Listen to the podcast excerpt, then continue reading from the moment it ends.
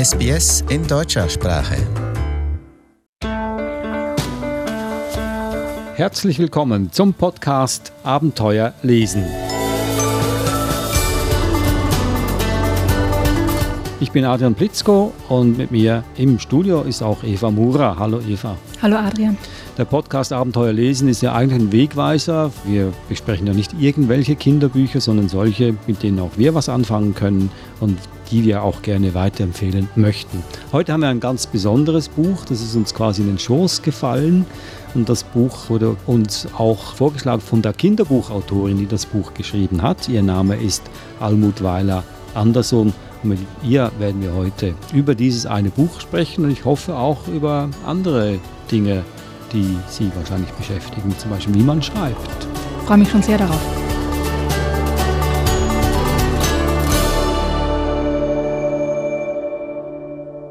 Ich möchte zuerst das Buch vorstellen, das wir heute besprechen werden. Es heißt Auf der Suche nach Rosa, eine Geschichte vom Mutigsein von der Kinderbuchautorin Almut Weiler Anderson. Das Buch ist ganz neu, es ist erst im Dezember 2018 auf den Markt gekommen in Deutschland.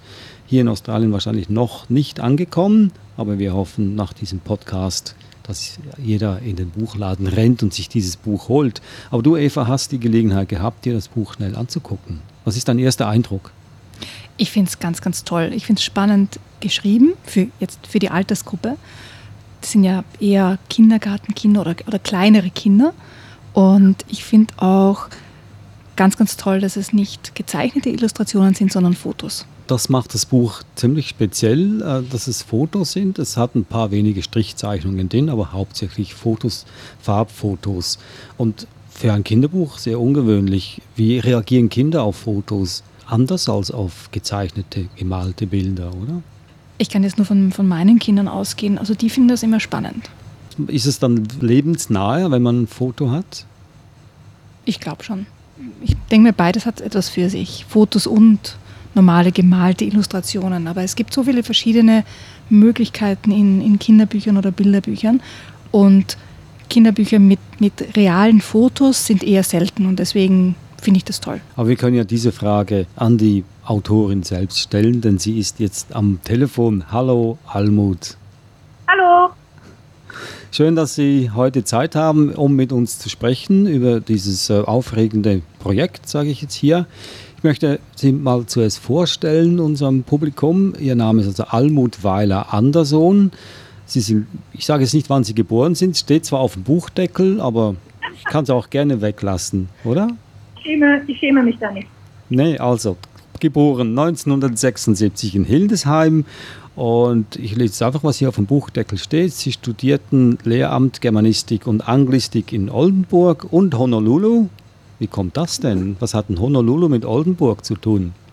Äh, das äh, liegt daran, dass im Rahmen meines Lehramtsstudiums auch ein Auslandsaufenthalt gefordert war, da ich Englisch studiert habe.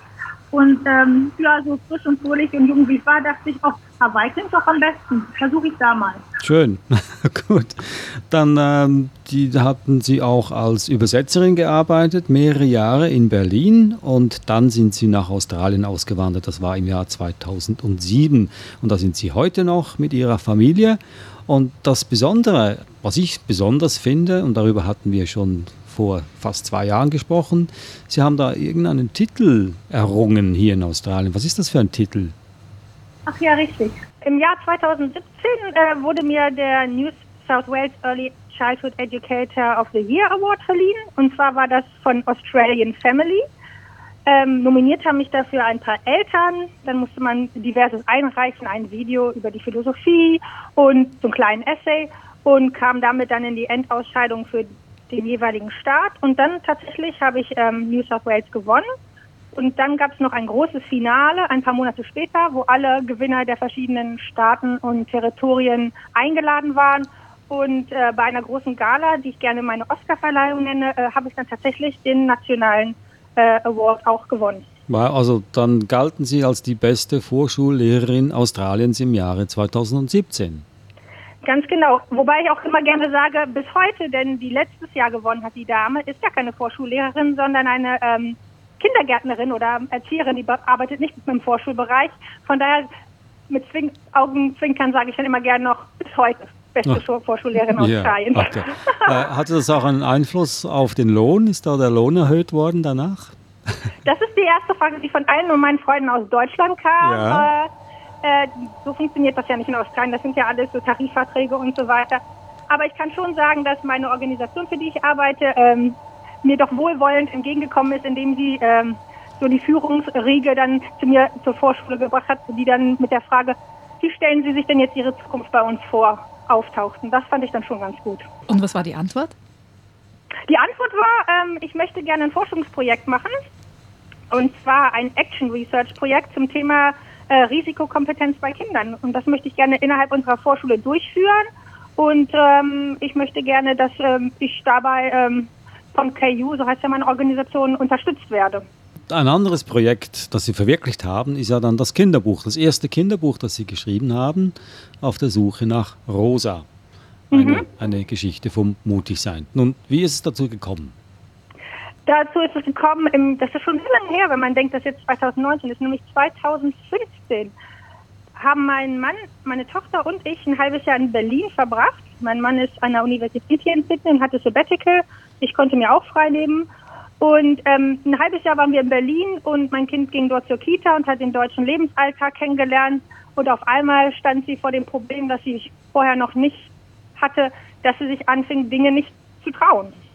Und so ähm, habe ich dann gedacht, hm, wie kann ich da am besten mit diesem Problem äh, umgehen, auf eine Art und Weise, dass mein Kind das vielleicht auch verstehen kann. Und äh, erst dachte ich an Fotos, um mir zu helfen, und daraus entwickelte sich dann so eine Geschichte. Und ehe man sich versieht, äh, haben wir diese Geschichte fotografiert und geschrieben gehabt.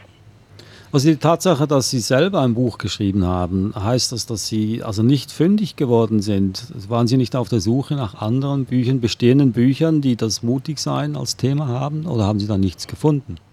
Ähm, da muss ich ehrlich zugeben, dass ich gar nicht so recht geguckt habe. Äh, ich muss sagen, in mir war schon immer der Wunsch, irgendwann mal ein Kinderbuch zu schreiben. Und so ein bisschen bin ich auch mit dieser Idee, jetzt möchte ich mal was schreiben, nach Berlin gegangen, das halbe Jahr. Ich habe da auch nicht gearbeitet in der Zeit und dachte, wenn ich jetzt, wann dann? Und als dann eben diese Thematik sich eröffnete, dachte ich, naja, scheinbar ist es jetzt an der Zeit und das ist mein Thema. Wie ist es Ihnen so beim, beim Schreiben gegangen? Das ist ja nicht, nicht jeden Tag, dass man so auf die Idee kommt, ein, ein, Buch zu schreiben. Also die Idee hat sich entwickelt, einfach aus der, aus der Notwendigkeit heraus. Wie, ist, wie war dann das Schreiben an sich? Richtig aus der Notwendigkeit heraus, ähm, mit meiner Tochter an diesem Problem zu arbeiten, hat sich ähm, dieses Buch entwickelt. Ich hatte aber auch immer ein bisschen im Hinterkopf, dass ähm, wir nach einem halben Jahr wieder zurück nach Australien gehen und ich doch gerne den Freunden von meiner Tochter auch mal einen Einblick ins deutsche Alltagsleben geben wollte. Es war schon, also auch immer im Hinterkopf, ich hätte, würde gerne irgendwas mehr mit Fotos machen, was wir den Kindern dann in Australien schenken können, damit sie mal sehen können, so war Hannas Alltag in Berlin. Und äh, das war dann sozusagen eine Kombination davon. Zuerst entstand tatsächlich die Geschichte. Äh, ich weiß noch, wie ich da am Prenzlauer Berg äh, saß am, bei einem Spielplatz und das Bild in mein Notizbuch gekritzelt habe. Und als die Geschichte dann so grob fertig war, kam ich auf die Idee zu sagen, mit meinem Mann, ach komm, wir machen das mal mit Hanna, mit Fotos, das wird bestimmt ganz schön. Und ja, der war auch gleich sehr begeistert und hat dann da mitgemacht. Also ein richtiges Familienprojekt.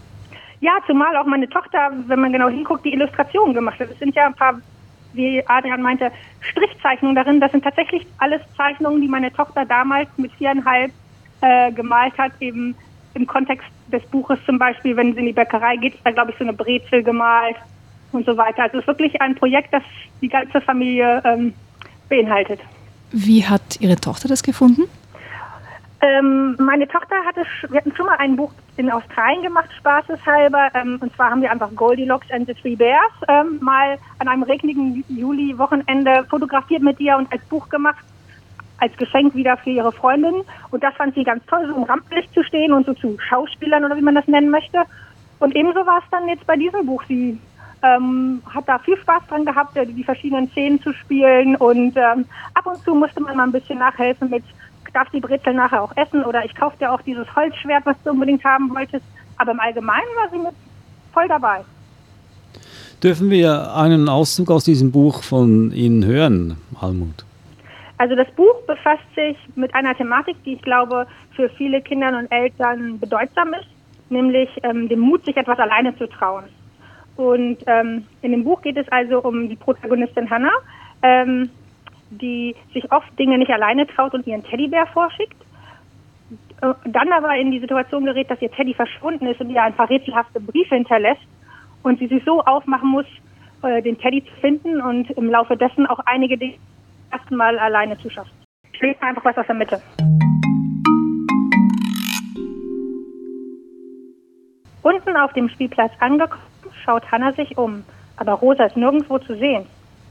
Hanna will schon wieder gehen, da entdeckt sie ganz oben auf dem Klettergerüst einen roten Briefumschlag. Oh je, oh je, denkt Hanna. Was soll ich jetzt bloß machen? Der Brief ist bestimmt auch von Rosa, aber wie komme ich nur an ihn ran? Alleine bin ich noch nie bis ganz nach oben geklettert. Sonst kommt immer Rosa mit. Da fallen ihr Rosas Worte ein. Du musst dir einfach sagen, ich schaffe das. Davon wird man nämlich ganz mutig und stark. Und schon kannst du es. Hanna atmet einmal tief ein und einmal tief aus und sagt dann laut, ich schaffe das. Vorsichtig beginnt sie nach oben zu klettern. Sie hat schon über die Hälfte hinter sich, als sie anhält und nach unten schaut. Wenn Hanna zusammen mit Rosa geklettert war, war es ihr nie so hoch vorgekommen. Sie muss sich noch einmal Ich schaffe das sagen, um neuen Mut zu fassen. Dann klettert Hanna weiter und erreicht schließlich den Briefumschlag.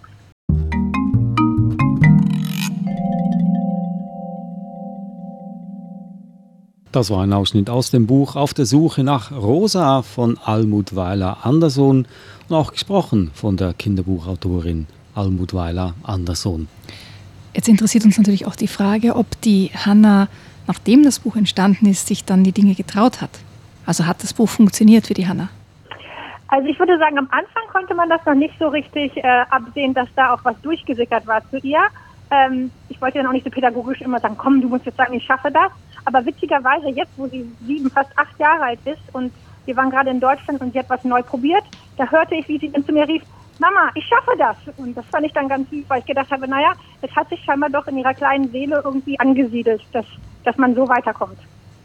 Was genau war der Moment, äh, was Sie dazu bewogen hat, genau das zu schreiben?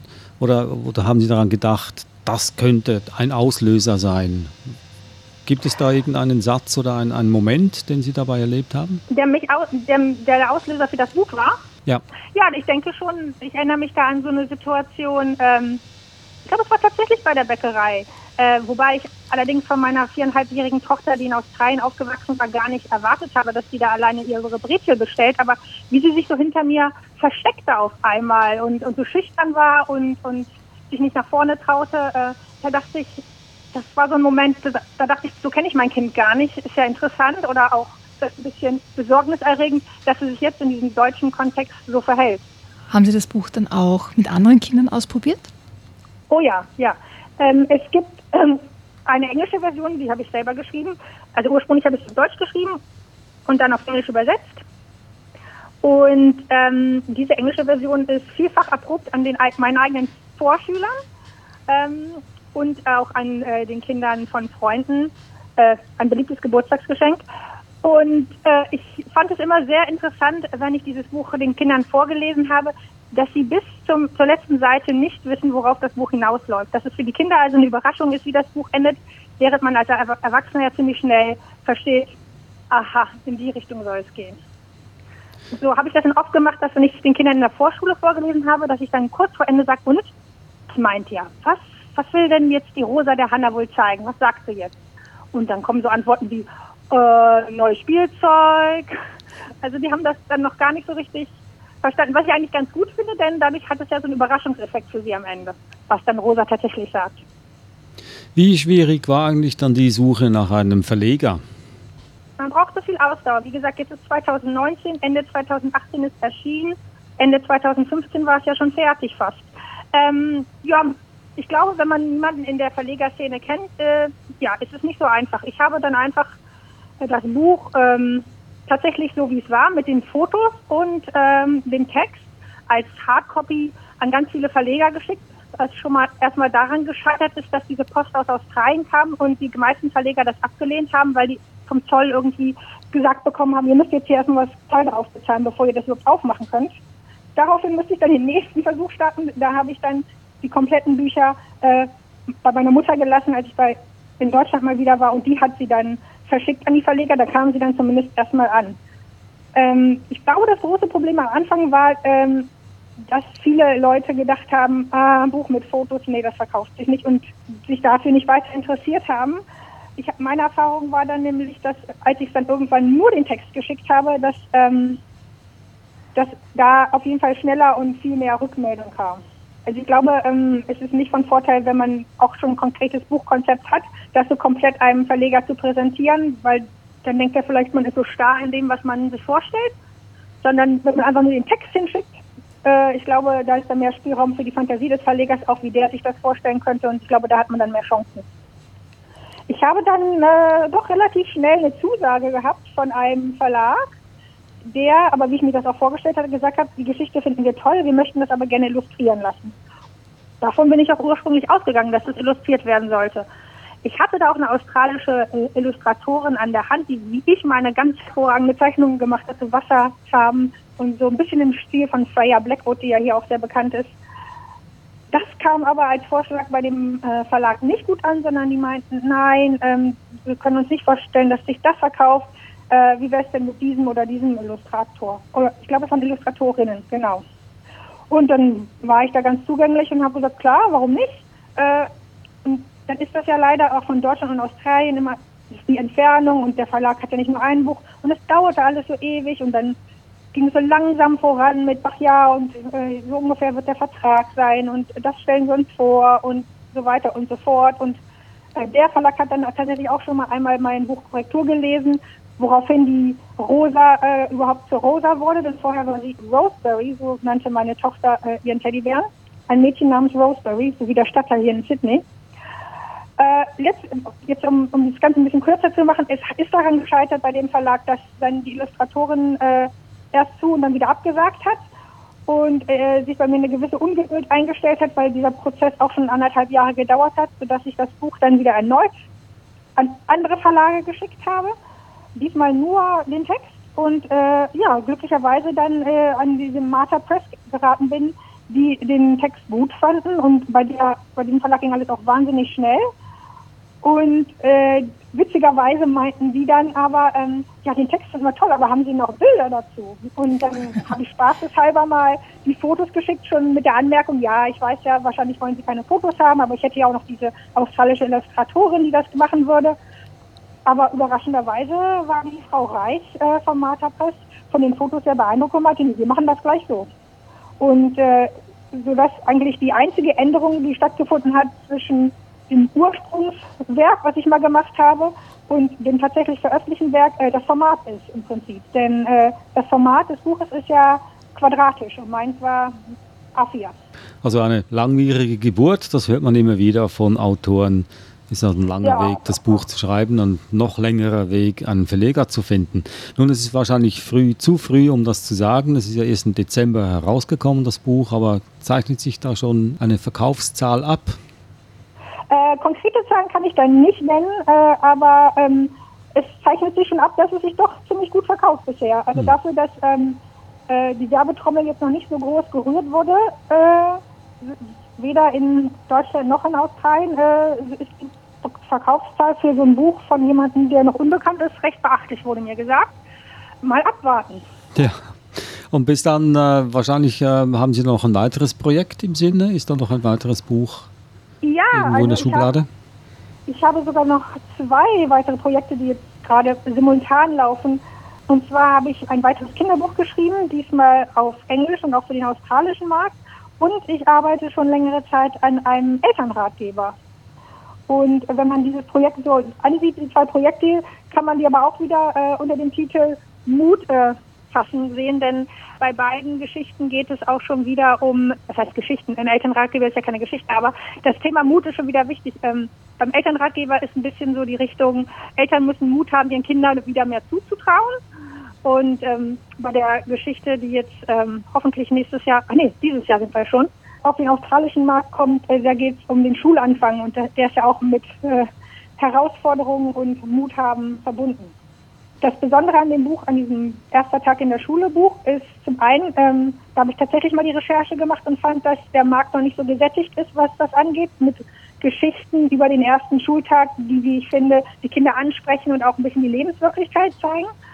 was ich jetzt auch noch nicht viel gesehen habe in Australien, was aber in Deutschland ja sehr bekannt ist, sind diese, diese Wendebücher. Dass man ein Buch eben von einer Seite liest und das ist die Perspektive von einer Person oder einem Tier. Es gibt also diese Geschichten von dieser Gans und dieser Ziege. Und man liest das Buch dann von der anderen Seite und dann ist es die gleiche Geschichte, aber von der Perspektive einer anderen Figur. Und so ist eben auch mein ähm, First Day of School Buch. Ähm, man liest nämlich die Geschichte von der einen Seite und es ist die Geschichte von dem kleinen Noah, der seinen ersten Schultag hat und wie er sich darauf vorbereitet und wovor er sich fürchtet oder worauf er sich freut und wie der Tag dann wirklich abläuft. Und wenn man es von der anderen Seite liest, ist es die Geschichte von Mrs. Lasalo, seiner Lehrerin. Die hat nämlich auch ihren ersten Schultag an dieser neuen Schule und äh, wie sie sich vorbereitet und was sie so erlebt. Und ähm, der Witz dabei soll halt sein, dass da schon Parallelen sind, äh, die sich die Kinder sonst vielleicht gar nicht so vorstellen können, dass eben auch Erwachsene immer noch mal nervös sind, wenn sie was Neues machen müssen. Das klingt sehr, sehr spannend. Ich hoffe, dass das Buch auch auf Deutsch erscheint. Ja, Erstmal auf Englisch, glaube ich. das hoffen wir alle hier auch. Auf alle Fälle wünschen wir viel Erfolg mit diesem Buch auf der Suche, auf der Suche nach Rosa, eine Geschichte vom Mutigsein von Almut Weiler Anderson. Und erschienen ist das Buch bei Martha Press. Und das Buch kann man auch in Australien kaufen natürlich. Heutzutage kein Problem mehr. Wenn man ins Internet geht, online ist es auch erhältlich und äh, am besten macht man sich auf die Suche nach dem billigsten Angebot. Frau Almut Weiler Anderson, allerbesten Dank für die Zeit und für die spannenden Geschichten, die Sie uns erzählt haben. Und äh, wie gesagt, nochmals viel Erfolg für dieses erste Kinderbuch. Vielen Dank. Vielen Dank für das Gespräch heute. Ja, gern geschehen. Damit wären wir am Ende unseres Podcasts, Eva. Das war jetzt äh, ein interessantes Gespräch, immer wieder mit Kinderbuchautoren und Autorinnen zu sprechen. Ist nicht immer so einfach. Man denkt, ja, ich schreibe mal ein Buch, aber bedeutet zähe Arbeit und auch viele Hürden, die man überwinden muss. Und wie gesagt, ähm, die Idee, Fotos zu machen, ist eigentlich ein tolles Projekt, ein Familienprojekt, weil das ist ja ihre eigene Tochter, die im Buch vorkommt, mhm. auch ihr eigener Mann. Ein schönes Ding, um eine Familie noch stärker zusammenzubinden. Ja, und ich denke mir, es zeigt auch, dass auch wenn man jetzt kein etablierter Autor oder Autorin ist, dass es möglich ist, ein, ein Buch zu schreiben und dass es Spaß macht und egal ob das jetzt veröffentlicht wird oder nicht, es macht einfach Spaß, gemeinsam zu lesen und gemeinsam zu schreiben. Also uns hat es Spaß gemacht, das Buch zu lesen, es auch anzugucken. Ich hoffe auch Ihnen. Und wenn ja, dann sagen Sie es doch bitte weiter an Ihren Arbeitgeber zum Beispiel oder rufen Sie irgendeine Schule an und sagen Sie, haben Sie ein tolles Buch entdeckt und auch einen tollen Podcast gehört. Abenteuer lesen. Uns findet man überall auf jedem Podcast-Portal.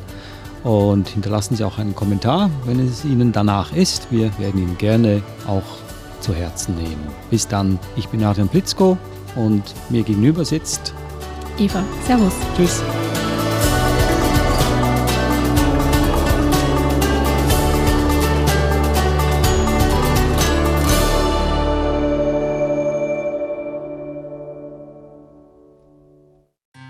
Weitere Podcasts in deutscher Sprache bei sbs.com.au/german.